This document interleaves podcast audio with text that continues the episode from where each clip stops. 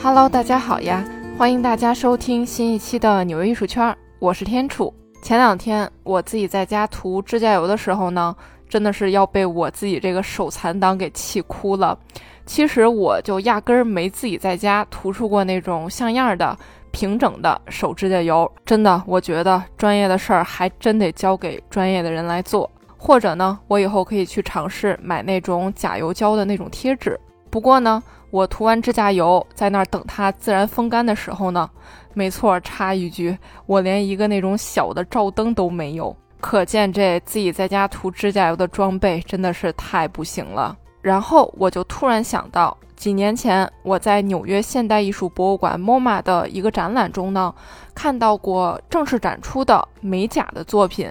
其实当时看到这作品的时候呢，我也有点懵。退一万步讲，如果是某个知名艺术家用指甲作为创作媒介，就是跟画布似的，那么他的美甲作品进入到美术馆中进行展示的话呢，这样也算是说得通的。但真的，我当时仔细的看来看去，的的确确就是这十根展示用的那种假指甲，上面画着图案，包括旁边的那种小标牌，上面的文字也是清清楚楚的写的，告诉你说。这就是一双手十根手指头的美甲。那么现代美甲它什么时候也能作为艺术品进到美术馆进行展示的呢？今天的纽约艺术圈就来跟大家唠唠艺术史中的美甲艺术。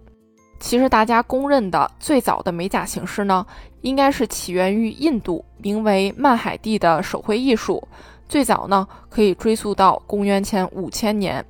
曼海蒂是指用指甲花，也就是凤仙花，去进行人体彩绘的一种术语，算得上是暂时性的纹身。那它呢，最早是用于宗教仪式，或者是用来庆祝重要节日的时候用的。那么这种技术第一次被提到是来自印度的古老吠陀经文当中。那它呢，今天在比如说巴基斯坦啊、尼泊尔。摩洛哥、马尔代夫和许多东方的国家都是特别流行的，并且根据传统，哈，曼海蒂装饰在皮肤上和指甲上的力量，据说是可以唤醒内心的光芒的。它们呢，也代表着幸运和健康。那么，公元前一千八百年。古巴比伦人每次上战场之前，除了去准备武器之外，他们呢还会去精心的捯饬自己，其中就包括把嘴唇、指甲全部染黑。其实目的只有一个，就是用这种黑色的气势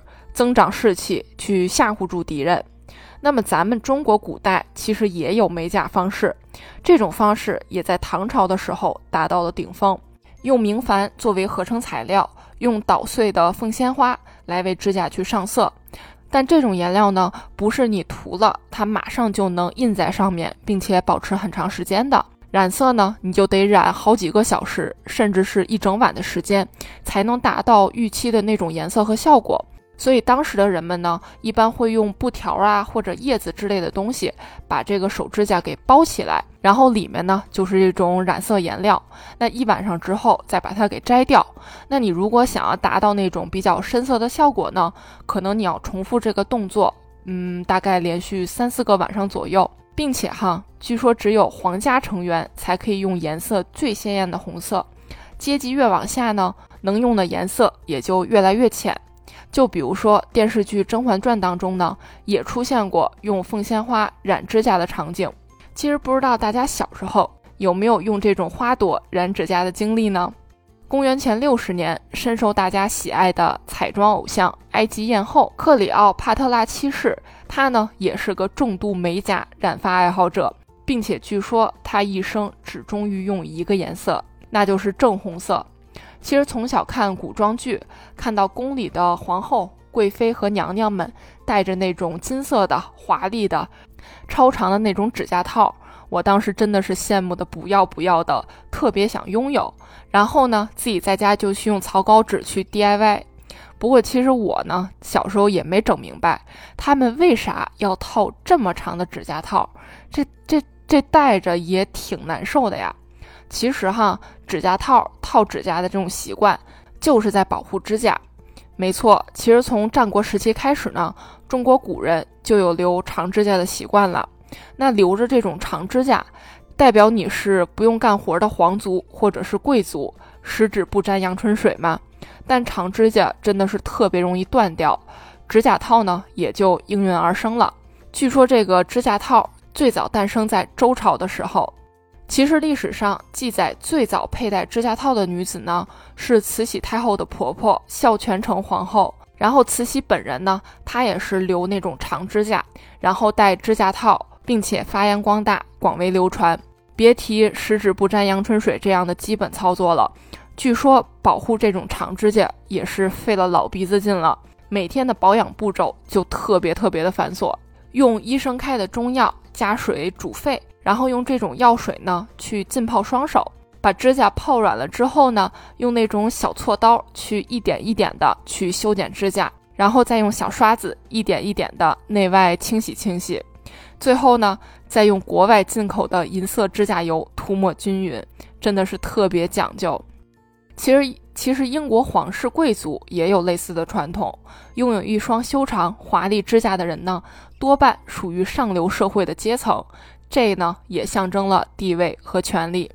那么咱再来看看欧洲，公元前九世纪，古罗马帝国的美甲技术和材料呢，那会儿还真是从印度进口而来的，并且也的确只有富人才能有条件去保持那种良好的卫生习惯，就比如说剪指甲以及染指甲等等。那么随着罗马帝国的崩塌，那么欧洲任何的古老的有关美甲的知识呢，也都不复存在了。直到文艺复兴时期。再加上欧洲、亚洲之间的贸易和交流，美甲和指甲油这种东西呢，才重新的在欧洲流行起来。文艺复兴时期的画作以及一些文字记载呢，也向人们表明了当时就已经有美甲的习惯了。不过，也是只有贵族才有权利，也才有条件去护理他们的指甲，普通百姓呢是不能美甲的。那从十七世纪后期开始呢，许多富人的油画肖像作品中呢，也都能看出他们的指甲也都是闪闪发光的，特别的好看，一看就是经过修整甚至是美甲的。当时的修剪指甲美甲呢，也是越来越流行，风靡一时。那其实，在最开头我提到的这个，我在 MoMA 美术馆中看到过美甲的作品，它呢其实是非裔美甲设计师伯纳戴特·汤普森的作品。一九九五年左右，汤普森有机会为当时初出茅庐、后来几年火爆全美的美国嘻哈女歌手丽儿金去设计指甲，然后拍摄品牌的时装广告照片。尽管这并不是汤普森第一次和大明星合作，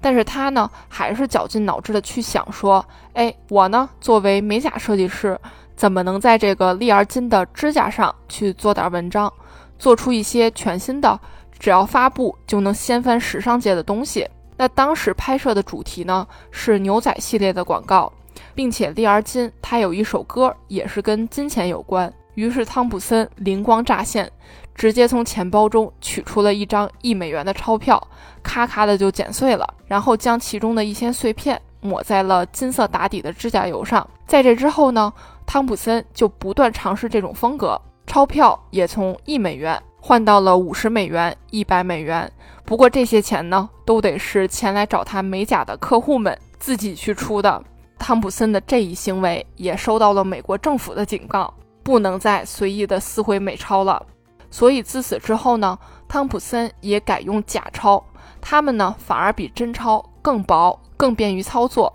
也更容易的能粘在指甲上，然后去做更多的创意。那么，二零一七年的时候，汤普森的美钞美甲在 MoMA 的大型时装展览“物件时尚是现代吗？”这个展览中展出的，那和 CK 的三角裤。雷朋的飞行员墨镜以及爱马仕的 Birkin 包包并肩而立，那这个展览的地位有多高呢？它呢收录了全世界范围内一百一十一种二十世纪的时尚单品，回顾了过去百年间的时尚变迁。展出的物件除了刚才说的那些哈，还有比如说香奈儿的小黑裙啊，LV 的箱包系列啊。巴宝莉的风衣、李维斯的牛仔裤等等，那可想而知，这一款美甲入选其中的意义了，真的是非同小可。这种美甲风格呢，也被称作是疯狂犯罪的美甲设计，颠覆了传统的那种美美的仙仙的美甲思路。那汤普森呢，也因为美超美甲的设计而爆火。现在他也成为大明星们的御用美甲师，经常跟蕾哈娜呀、卡戴珊、Lady Gaga 等等大明星合作，更是担任 LV 和 Marc Jacobs 的设计师。那么，咱再来讲讲现代流行文化中的美甲艺术。一八七八年，第一家专业的美甲沙龙在纽约曼哈顿成立了，创始人 Mary Cobb 当时从法国学习到了美甲这门手艺，于是将它带回了美国。不过当时哈，并没有说像现在的美甲店业务这么的精细。但是当时的业务种类哈，比如说修剪指甲、保养洗护、美甲，甚至是美容按摩等等，这一套流程下来呢，你看看，其实跟现在美甲店里提供的服务真的是大同小异。但是你要想，这可是一八七八年那会儿就已经有的。那这个 Mary 呢，还自创了自己的品牌。据说她对美甲艺术的最大贡献是发明了为指甲打磨的那种抛光的小锉子。其实哈，一九一四年以前的指甲油并不是像现在这样一个个小瓶瓶里都是这种有点粘稠的液体，那么也很方便去涂抹。之前是有块状的，有霜状的，有粉状的。但就是没有这种液体状的。一九二零年，受到汽车喷漆的启发，现代意义上的第一瓶指甲油才正式诞生。那么，这个发明第一瓶指甲油的人呢，同时也创立了现在大名鼎鼎的露华浓公司。那么，电影其实一开始也是展示美甲艺术的重要场地，也算是美甲师这个职业诞生的开端。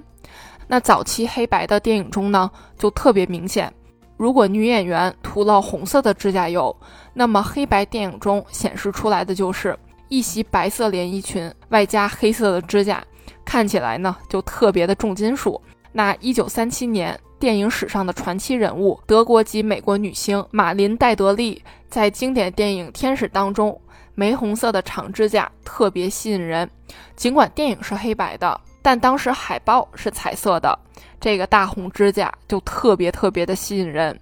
可以说是从这之后吧，在整个上世纪五十年代，这个颜色大红色的指甲呢，并不再是张扬和放荡的代表，而是所有女人可以疯狂追捧的颜色。虽说在那个年代，化妆和涂指甲油一般都是成熟女性或者是成年以上的女性才会接触到的东西。但其实早在上世纪五十年代，美国的青少年们也开始接触美甲这种东西了。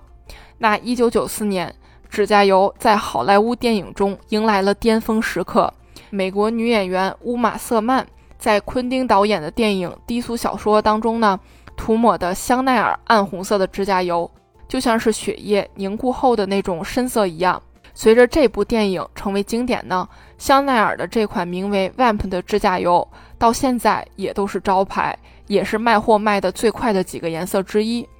给大家念一组数据吧：一九三一年，百分之八十五的美国大学毕业生都涂上了指甲油；一九五一年，大约有百分之九十的美国青少年从十四岁起就开始涂指甲油；五分之一的女孩从十岁生日起就开始涂指甲油。那么，除了电影之外呢？咱们再来看看视觉艺术。波普艺术中有太多对美甲的描绘了，最知名的莫过于波普艺术之父罗伊·利希滕斯坦的漫画和广告风结合的绘画了，特别有辨识度。粗线条、强烈的色彩与圆点的结合，让画面中的男男女女充满了漫画感。他笔下的女人呢，都是极为精致的。仔细看他们的指甲，经常有大红色、玫红色的美甲。那么如果没有颜色的话呢？指甲的长度也都是恰到好处的，并且一看就是仔细经过修剪的。尽管是漫画，是假的哈，它不是照片儿，但从这种细节处也能体现出女性的美，特别的到位。最后哈，咱再来个冷知识，相信女孩们都知道穿戴甲片吧？就是材质是那种 ABS 树脂。那么现在很流行的这种穿戴甲片，它是从何而来的呢？一九三四年，美国芝加哥的一名牙医看到自己的病人有这个咬手指的恶习，想尽了一切办法，就死活纠正不过来。那这么持续下去呢，真的太伤害牙齿和指甲了。于是这名牙医灵机一动，为这名客户定制了一套假指甲，这你就随便咬吧，就相当于是婴儿的奶嘴一样了，反正不会对你的牙齿和真的指甲再造成任何伤害了。这就是现代穿戴甲片的雏形。那么人工指甲的精进呢，还要感谢在一九五五年的时候，美国费城一位专门从事牙科材料及假牙研发制作的博士。博士在工作的时候呢，不小心切伤了大拇指的指甲，于是干脆就用手头现有的修补牙齿的材料，用一张剪裁过的铝箔纸套在了指甲下面。两边粘贴在一起，去形成一个弧度，然后在上面用材料把自己的指甲给做出一点延伸来。结果没想到这么修修补补，效果还特别的牢固，指甲呢也不怎么疼了。当然最重要的是也不耽误干活了，还挺好看的。之后呢，这名博士也为这项技术申请了专利。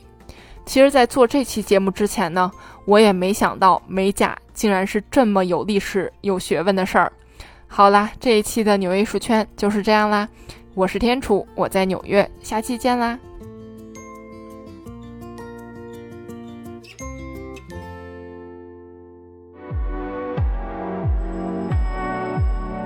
我爱纽约这座城市，它满足了我对艺术的所有幻想。希望你也会和我一样爱上它。这里是纽约艺术圈，我是天楚，我在纽约。